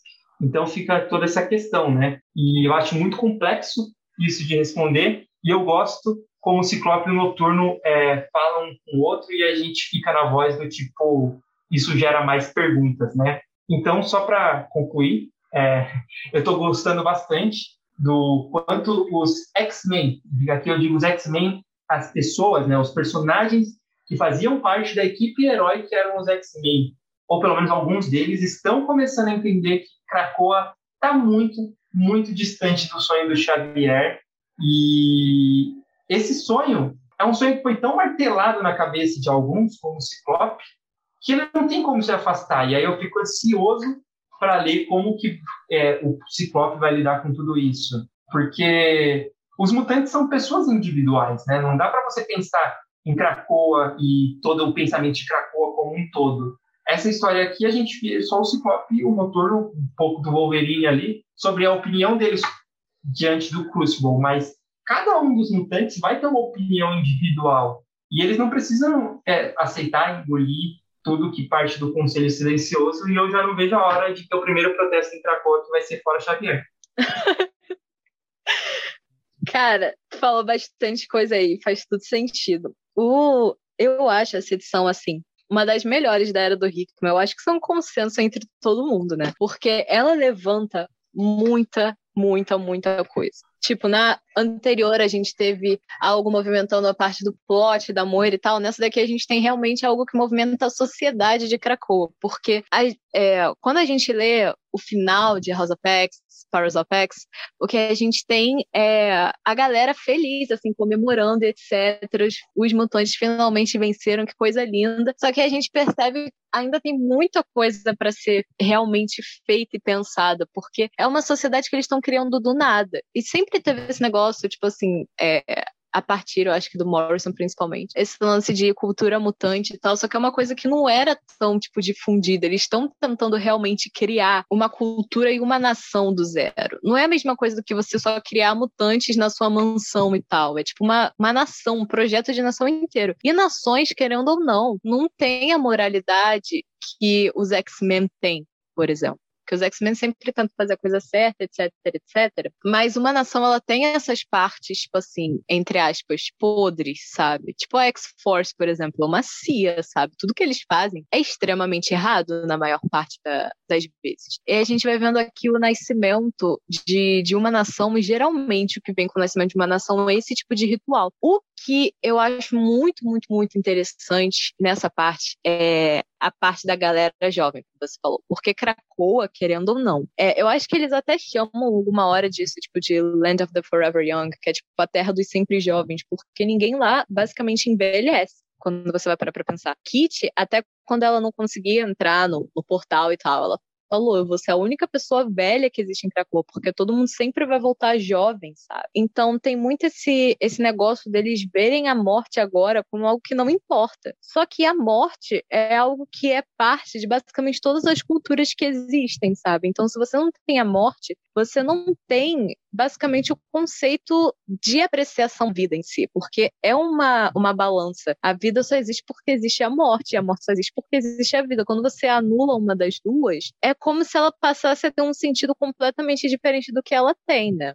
Até porque a gente vê aí nesse, nesse ritual, a gente vai ver mais pra frente, que as pessoas não se preocupam mais com esse tipo de coisa. Eu acho que é isso que deixa o noturno bolado no final, falando: caraca, tem que criar uma religião e tal, porque, querendo ou não, religião é um tipo de coisa que é feita, né, para você meio que botar regras, você organizar uma sociedade. Então, quando você tem esse tipo de, é, de ritual, por exemplo, do, do apocalipse, isso é completamente coisa do apocalipse, cara, de survival of the fittest, sobrevivência do mais forte sabe? E tem todo esse lance, tipo assim, é claro, é óbvio, quando você olha pro Crucible, você sabe que aquilo dali é super errado. Mas ao mesmo tempo você fica, tá, mas é errado de verdade? Porque tecnicamente, se ela morre, não vai acontecer nada com ela, ela vai voltar, ela vai sofrer naquele momento ali, mas segundo, tipo, o apocalipse e tal, é porque é para você ser, tipo, uma pessoa digna, tá ligado? Você é digno de, tipo assim, voltar a ser um mutante, não ser mais humano, etc. E o que eu acho muito interessante é que isso vem de uma de uma fração dos mutantes, porque a gente está muito acostumado sempre a ver a galera dos X-Men como e o professor sendo o compasso moral do que é certo para os mutantes serem, e todos os outros são os antagonistas, né? Tanto que várias brigas, né? São sobre isso, tipo, ah, o Magneto estava certo ou estava errado em tal coisa, o Ciclope estava certo ou estava errado, sabe? E nisso daqui, o que a gente tem que eu acho muito interessante é que o dia que tem realmente uma história dos 12, né, cara, do Apocalipse. Mas não vou entrar nisso porque é uma, uma teoria muito louca. Mas o ponto é, o conselho, ele é dividido, assim, em facções, e todos os mutantes dali têm uma ideia muito diferente do que é realmente é, do que é bom e o que é certo e o que é errado para os mutantes. Eu acho muito interessante que eles estão deixando, tipo assim, pelo menos nesse início, cada um deles meio que mostrar o que que eles realmente acham, tipo, o que que eles acham que é o melhor, o que que eles acham que é o certo para a raça mutante, porque a gente sempre vê muito do que o professor acha, né? Tipo, o que o professor acha, o que os X-Men acham e na maioria das vezes, né? E eles meio que foram doutrinados sempre por essa cultura do Xavier, só que agora o Xavier meio que percebeu que ele estava errado na questão de tipo, ah, se a gente for bonzinho, eles vão passar a gostar da gente, sabe? Ele viu que isso daí não dá certo, nunca deu na história da humanidade para nenhuma minoria nem para ninguém. Então ele tá tentando rever o que, que é o conceito do, do certo e do errado, que é bom, que é ruim para os mutantes. Então, eu acho que esse início é a gente vendo todas as, as visões diferentes. Tanto que a gente falou do, do êxodo do estilo do culto,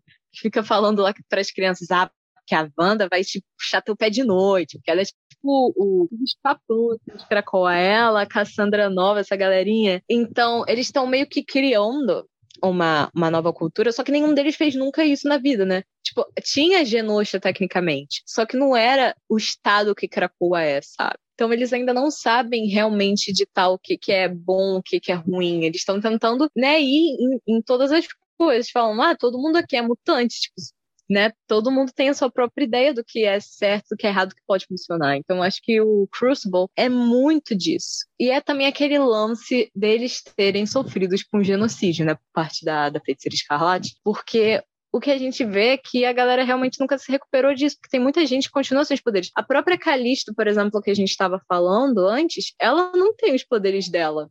Tipo, quando a gente tá vendo ela ali em Marauders, porque ela foi uma das pessoas que perdeu os poderes na época da, da Feiticeira Escarlate. Então, até nessa época, é, entre Krakoa e entre é, Dinastia M, entre esse negócio quando a galera ainda estava muito sem poderes, tiveram várias histórias, histórias das pessoas tentando recuperar os poderes. Da própria Calista, inclusive, tem, tipo, uma, uma história que eu não vou lembrar direito como é, mas tem, tipo, um cientista que ele tenta fazer os poderes mutantes voltarem, só que eles voltam de maneira super errada, e aí acaba dando ruim tal para as pessoas. Então, querendo ou não, ser mutante é parte da sua identidade. Então, se você é um mutante e você perde aquilo, é como se você tivesse perdido, perdido uma parte sua. Por isso que eu acho que é ok, tipo assim, você virou humano, basicamente, você parou de ser mutante, você querer morrer e renascer sendo mutante, sabe? Porque, querendo ou não, o Crucible é tipo um renascer pra vida eterna quando você para pra pensar. Porque se você renasce em Krakoa, você não morre mais. Como se você estivesse entrando, tipo assim, em outro plano e tal. Então, é muito fácil você ser um jovem mutante ver isso e falar, caralho, os mutantes são muito superiores mesmo, a gente é pica, entendeu? não só porque você tem esses grandes exemplos no, no conselho né, tipo Apocalipse, Êxodos, etc. Mas também por causa do que eles estão conseguindo fazer, entendeu? Tipo, olha só, a gente consegue fazer muito mais do que os humanos conseguem, etc. Não tô falando que isso é certo, porque isso obviamente é errado, né? Mas dá para entender muito o que que os jovens mutantes estão achando disso. Porque eu acho que até o Apocalipse fala isso em alguma revista dessas das primeiras, assim, que ele fala que, ah, eu, acha, eu achava que eu tava certo de que as pessoas tinham que ser sempre treinadas a, tipo, é, tentar sobreviver ao máximo possível, mas eu acho que essa geração de mutantes que vai crescer, tipo, em Cracoa, nunca tendo contato com o que os mutantes sofreram pela humanidade vai ser provavelmente as gerações mais fortes, porque eles vão ter crescido é, com os mutantes é, sem ter esse medo de, de ser perseguido e morto, etc. Então, eu acho muito, muito, extremamente interessante. Isso é um negócio que a gente vê muito é, em sociedades que estão começando esse tipo de rito. Quando você vai ver até os próprios Morlocks, fazendo outro caminho aqui com o Marauders que eu tô falando, eles próprios tinham os seus rituais, né? Quando você vai para para ler aquelas histórias mais antigas, eles têm os próprios rituais, os próprios é, negócios, assim, deles, da própria cultura deles entendeu? Então eles estão um pouco mais acostumados com esse tipo de coisa, mas isso é algo que vai crescendo na, na sociedade, querendo ou não. Eu acho que faz super sentido uma sociedade em que você não precisa mais morrer ter a morte como entretenimento, sabe? Porque a galera vai ali para ver o Crucible, vai ali para achar tudo o máximo, sabe? Como se você estivesse indo pro Coliseu ver um gladiador, sabe? Lutar. É basicamente isso. E é claro que, tipo assim, a pessoa que tá sem poderes vai morrer no final. E você provavelmente sabe o que, vai acontecer naquela luta. Só que, como a morte não é mais algo pra, com que se preocupar, acaba virando um entretenimento, acaba virando um nada para eles, sabe? Eu acho isso uma, uma questão muito interessante. E o que eu acho mais interessante quando eu li isso pela primeira vez foi realmente a parte do noturno falando, tipo, caraca, eu preciso criar uma nova religião, porque os humanos não têm isso. O lance dos humanos todo é, tipo, dos cristãos, cristãos, pelo menos, dos cristãos, é que tem o, os, tem Jesus que, tipo assim, ressuscitou. Só que todo mundo aqui, tecnicamente, é Jesus. E aí? a gente tem que ter algum tipo de Messias, a gente tem que ter tipo alguma fé específica. Esse lance da gente achar a morte nada, isso é bom, isso é ruim, isso é ético. Tipo, eu deveria estar me sentindo incomodada das pessoas não ligarem mais para a morte, mas por que se realmente não precisa mais se ligar para ela? Isso talvez é um valor humano ou é um valor que tem que ser abandonado, sabe? Eu acho isso extremamente interessante. Acho muito foda que ele termina falando, caraca, tem que criar uma religião e tal. Cara do noturno. Quando eu vi isso, eu fiquei, meu Deus, vai ter gibi do noturno, e aí eu tive que esperar, sei lá, mais de um ano para realmente ter alguma coisa dele. Mas enfim, eu acho esse lance do Crucible extremamente, tipo, sinistro. E além de sinistro, eu acho muito, muito, muito interessante você colocar isso tipo, na sociedade. Tem muita gente que ficou reclamando do, do Crucible, eu acho que por achar que, tipo assim, ah, porque o Hickman tá colocando esse negócio aí de supremacia mutante e os X-Men não são mais o que eles eram antes mas eu acho que as pessoas não param para pensar que isso faz parte de uma história maior, sabe? Que, tipo assim, as pessoas não vão lá e acham isso somente o máximo. A gente vê as pessoas realmente achando isso bizarro. A gente vê uma galera que não concorda, que não é, que não quer fazer parte, etc. A gente vai vendo isso ao longo do tempo também, que que é quando, quando é primeiramente apresentado. A gente já tem o Scott achando bizarro, a gente já tem o Noturno tendo suas próprias dúvidas sobre isso e tal. Então, eu acho muito interessante esse lance da moralidade que os autores dessa era, tipo assim, usam, porque uma sociedade, querendo ou não, extremamente diferente, né? Principalmente na, na questão da morte, na questão de doenças, porque quando você para pra pensar, não existe doença em Cracoa também, sabe? Tem todo, todos esses pontos, assim, é, interessantes que você pode tratar sobre isso, sobre uma sociedade que não morre, uma sociedade eterna. Porque quando você para pra pensar, uma sociedade que não morre é uma sociedade que vai ficar com as mesmas ideias durante muito tempo. Porque se a gente tem gente eterna, não tem muito um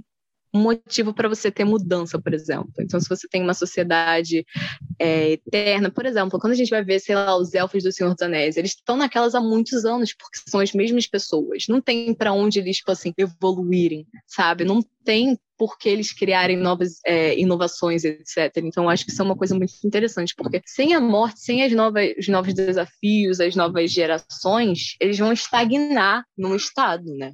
Quando você para para pensar. Tem muitos também que, quando uma pessoa descobre algo, um cientista, por exemplo, é, os maiores avanços que tem com essa ciência é depois que essa pessoa morre, porque ela acaba se transformando muito teimosa e ela fica muito limitada ao próprio pensamento dela e acaba não deixando outras pessoas é, tocarem na, naquela ideia, naquela descoberta. E isso é interessante também de você pensar em Krakow aqui. Realmente, se você acaba sendo uma sociedade que não morre, você acaba totalmente estagnado na.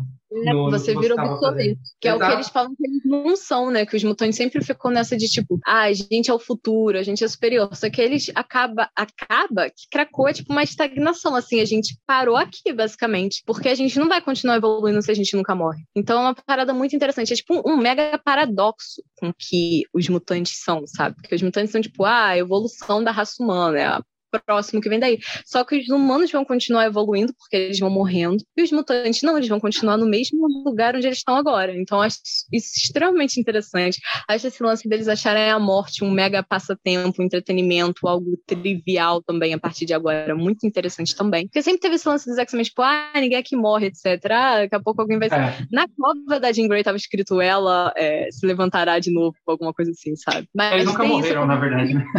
Pois é, ter isso como uma mega certeza para todo mundo, tipo, qualquer mutante, é uma parada muito doida, muito complexa. E é algo que eu achei extremamente interessante nessa era do Hickman, principalmente por causa desse negócio que eu falei, de que, tipo, eles vão ficar estagnados no lugar, eles vão ser o que eles falaram que eles não iam ser, né? Que eles são a evolução, eles vão parar com a evolução ali, sabe, em Krakoa. E se continuar esse negócio, tipo, ninguém morre e tal. Então, eu acho muito, muito, muito interessante. Um, um negócio muito doido para você parar para pensar. Enfim, eu acho muito, muito da hora esse conceito e tal é, que eles criaram. E é claro que, tipo assim, a gente não acha isso a coisa mais moral do mundo, mas levanta muito essa questão pelo que eu falei antes, né? Que, tipo, não importa mais a morte. Por que, que isso é errado, sabe? Por que, que é errado você ter, sei lá, esses rituais em que as pessoas se matam? Enfim, eu acho essa história do Crucible uma das mais interessantes de todas da era do Hickman e é a que abre muita coisa, né? Para mim, a parte mais interessante, assim, as partes que eu acho mais interessantes são as do plot da Moira e essas coisas, tipo assim, sociológicas de Krakoa.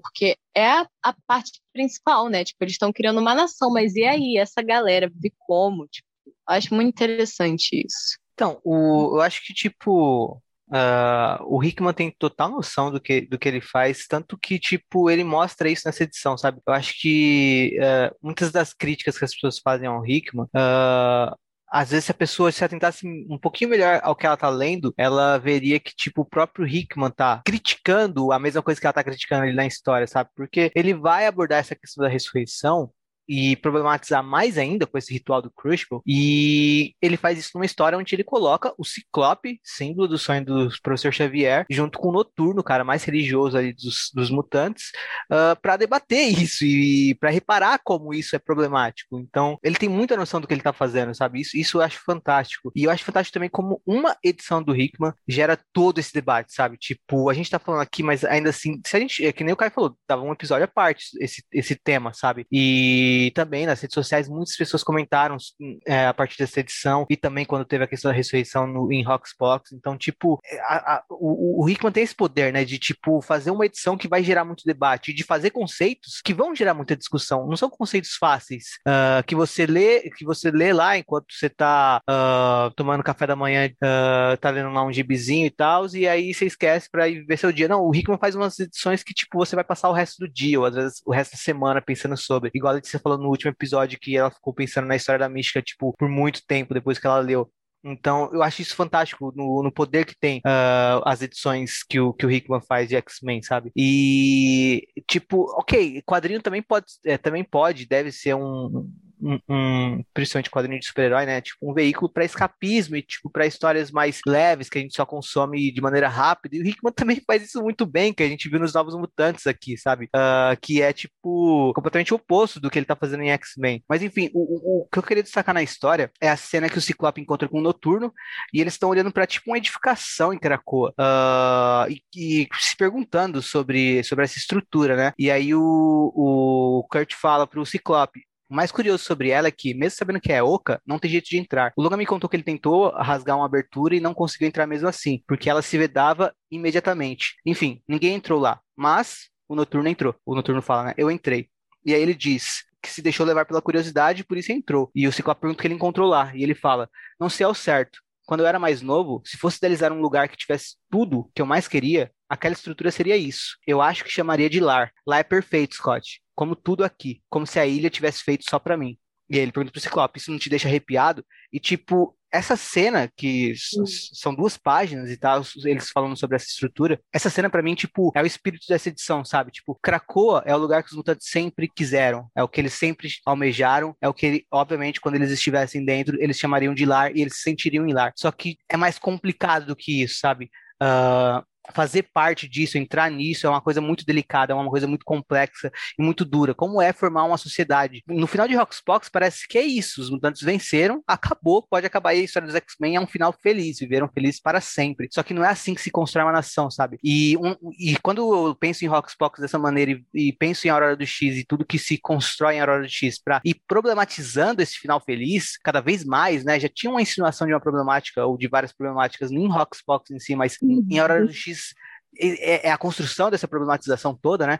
Eu sempre penso num, na cena que tem Guerras Secretas do Hickman, quando o Ciclope tá com o poder da Fênix, que ele fala: uh, se temos o poder para transformar o mundo, para fazer do nosso mundo um lugar melhor, um lugar diferente do lugar que a gente vive e não se sente confortável, a gente tem a obrigação moral de fazer isso. E tipo, eu sempre penso nisso porque para mim é isso que esse que essa era do Hickman à frente dos X-Men é. É uma raça de pessoas, né? A raça mutante tentando mudar o mundo e se a gente pensar bem, X-Men sempre foi isso, sabe? Tentando mudar o mundo que eles vivem, porque o, o, mundo não é um lugar bom. Eles querem que o mundo seja um lugar bom. Eles querem um lar. Sempre tem muito essa questão de lar e família uh, com X-Men. Eles querem um lar, eles querem construir esse lar. E eles estão tendo. E, e, e, eles conseguem ao final de Roxbox, sabe? Só que não é tão simples assim. Lógico que não é tão simples assim você é, criar uma utopia, sabe? E a gente vai ver essa jornada toda deles. Uh, tentando fazer desse sonho algo real mesmo, porque uh, não é, não é perfeito ainda, não é perfeito. Ainda tem muito a ser mudado, ainda tem muito a ser trabalhado. Isso é uma, e, isso é uma puta mensagem também é, de jornada para quem lê, de pensar também, porra, a gente vive num mundo problemático pra caralho, tá ligado? A edição 4, acho que é aquela com os embaixadores é que mais dialoga com o nosso mundo, né? Que mais chama atenção pro nosso mundo. E eu acho que o Rickman quer que a gente pense nisso. Ele quer que a gente vê, veja os mutantes construindo uma nação e que a gente perceba os, os problemas dessa nação e que a gente anseie pelos mutantes uh, mudarem esses problemas, resolverem esses problemas e fazerem do mundo um lugar melhor para eles viverem de fato, e não algo que parece ser bom, mas na verdade, quando a gente vê profundamente, não é, sabe?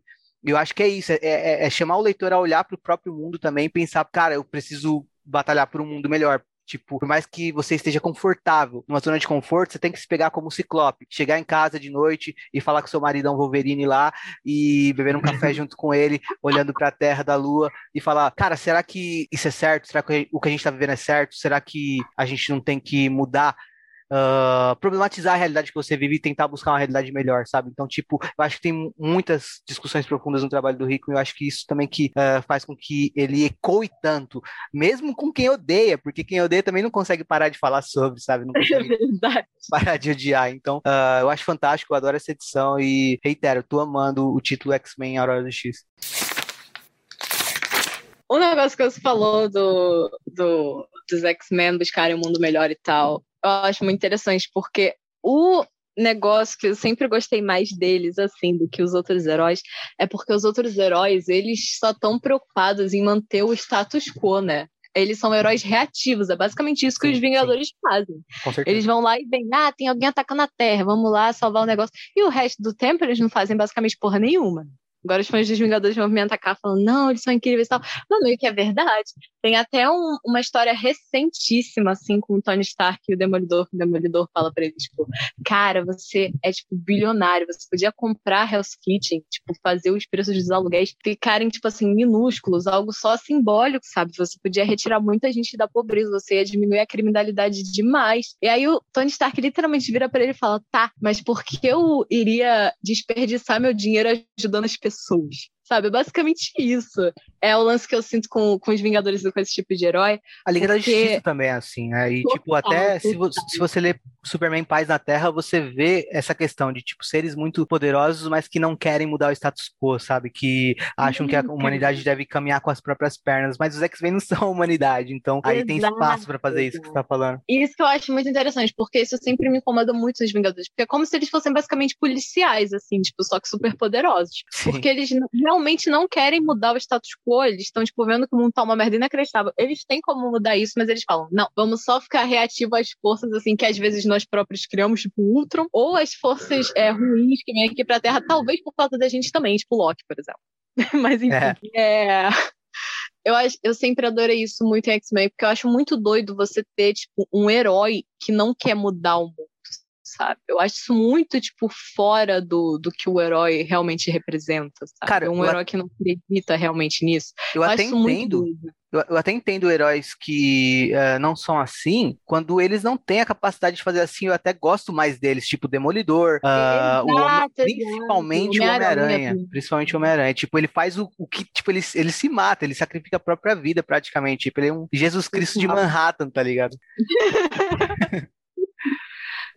Ai, tadinho do Miranha. Mas é total, o lance do Demolidor também é que ele, tipo assim, é porque ele não é tipo, ah, vou lá entregar pra polícia. Ele realmente, a maioria dos, dos casos, assim, que ele pega é de gente que ele próprio ajudou a aprender, só que ele sabe que o sistema é, tipo, completamente zoado e fudido. E aí ele tenta fazer o máximo possível. Tem até, tipo, nas revistas é, de agora, ele fala, tipo, cara, tô defendendo esse cara porque eu sei que, tipo assim, o sistema funciona completamente diferente para ele, que é tipo um cara negro e tal, do que funciona para mim, sabe? Então eu acho que eu tô na, na obrigação aqui de fazer isso, porque ninguém mais faz. Tipo, a gente sabe que tipo, o sistema carcerário não funciona, o cara é quatro. Enfim, é, so, é sobre isso. Eu acho isso muito foda em, em X-Men. E agora eles estão tentando fazer isso. Eles continuam sendo esses heróis que estão tentando fazer isso, tipo assim. Porque eles não ficam parados em Krakoa, só no tipo, ah, agora que tem Krakoa, é vida boa, vamos todo mundo viver feliz para sempre. Tem sempre esse negócio deles tentarem melhorar a ilha o máximo possível, tentar desenvolver ela o máximo possível também, que eu acho muito interessante. Eles não estão fazendo isso na humanidade agora, mas estão fazendo na própria nação deles. Então, então eu acho essa história muito da enfim, é isso que eu queria falar. Queria falar mal dos Vingadores aqui antes de tudo, que eu tenho que pegar a oportunidade quando ela aparece. Mas queria também, real, falar desse negócio que eu acho que é o que faz é, os X-Men, tipo, é, serem tão diferentes dos outros heróis também. Tanto é porque eles são, tipo, assim, realmente, tipo, feitos para ser assim, tipo, serem os diferentes, mas porque eles realmente têm esse, esse lance, tipo, de tentar realmente mudar as coisas. Não só ficar nessa de reativa, dessa maneira reativa que os outros, a maioria dos outros os heróis é, age, sabe? E por isso que o tema revolução aparece com frequência em X-Men, né? Não, total, porque é o tipo de coisa que tem que se fazer assim para os mutantes e tal conseguirem que os direitos que eles querem e tal. É, é muito interessante assim esse lance do, dos X-Men é, é, quererem mudar o negócio, porque geralmente quando a gente tem história de herói que quer realmente mudar o status quo, é porque eles moram em algum, tipo, mundo fictício ou semi-fictício, tipo Harry Potter. O Harry Potter quer mudar o status quo, porque o status quo é, tipo, os comensais da morte no poder, sabe? Mas o que eu acho legal dos X-Men é que é como se fosse o mundo real, entendeu? Eles realmente querem mudar como o mundo é.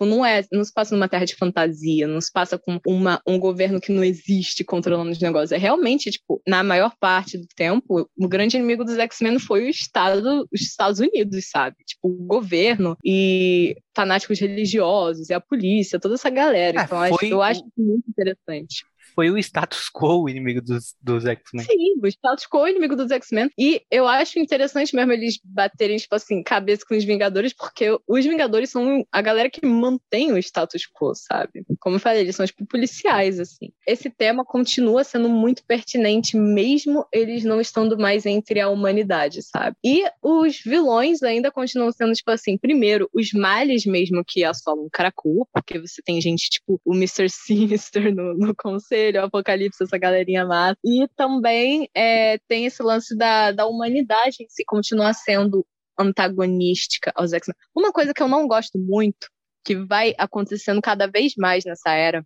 é que eles pegam extremamente leve com o governo dos Estados Unidos e começam a atacar os outros governos, principalmente Brasil e Rússia. Vocês vão ver que o Brasil é um puto inimigo na era do Hickman. Não que a gente não mereça, mas eu acho muito zoado eles pararem de usar os Estados Unidos também, porque os Estados Unidos tecnicamente é a nação mais poderosa assim do mundo, né? Sim, é, mas, mas eu acho que eu, eu, acho que é muito porque a Marvel é americana e, tipo, não, os grandões não. da Marvel, né, são próximos de quem tá no poder muitas vezes. E mas ainda assim o Hickman consegue colocar uma coisinha ou outra, tipo, o embaixador dos Estados Unidos é o mais cuzão quando aparecem embaixadores de vários países. Eu entendo porque é menos do que era antigamente, porque antigamente era real o governo dos Estados Unidos, sabe? E eles podiam fazer isso porque eles não eram é, propriedade da Disney. Agora eles têm que atracar outros caras, tipo o Brasil e a Rússia. Mas eu ainda acho isso meio zoado, assim, eu fico, caraca. Porque o Brasil apare... vai começar a aparecer mais em do que jamais apareceu, mas é sempre pelos péssimos motivos. Mas enfim, é isso. Acho que é isso que eu tenho pra falar sobre essas edições. Já falei demais. Povo não aguenta mais me ouvir. Galera, muito obrigado por nos ouvirem até aqui. Nós queremos saber também a opinião de vocês a respeito do Crucible, de toda essa história do X-Men 7. Como eu falei, vale a pena vocês mandarem para a gente. A gente lê no próximo episódio, até para aprofundar melhor aí toda essa questão. No mais, esperamos encontrar vocês novamente aqui na semana que vem. Obrigado por nos ouvir. Acesse o nosso site e até a próxima. Tchau. Tchau. Let me take you down,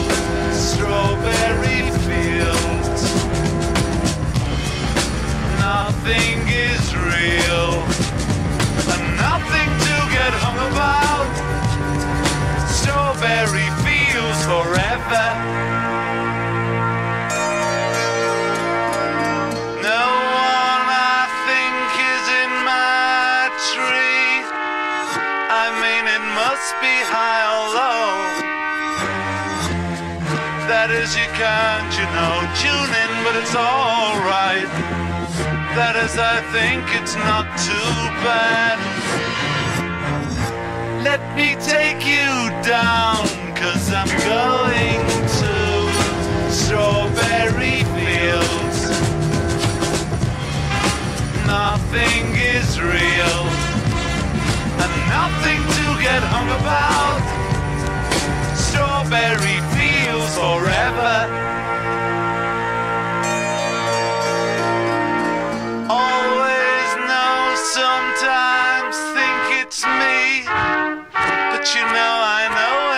Dream. I think I know, I mean, uh, yes, but it's all wrong. That is, I think I disagree. Let me take you down, cause I'm going to Strawberry Fields.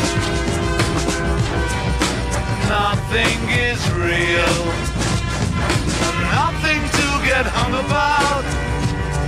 Strawberry fields forever. Strawberry fields forever. Strawberry fields forever.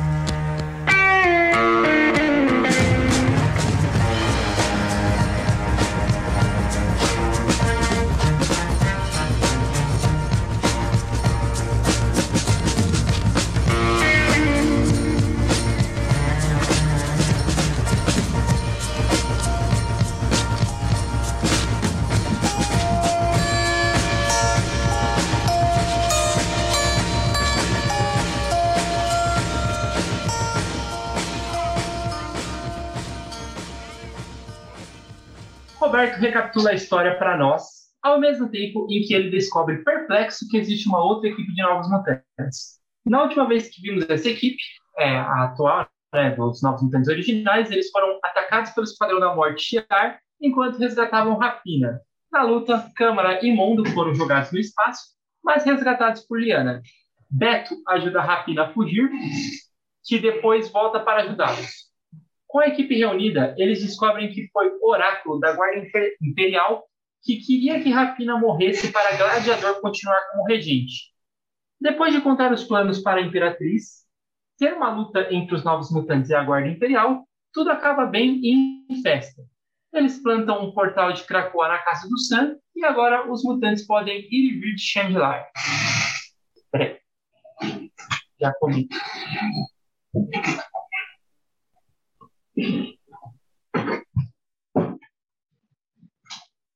O Logan, meu gato, começou a, a atacar a porta bem agora. Pegou o barulho da porta, rangendo? Pegou um pouquinho, Eu ouvi, eu ouvi.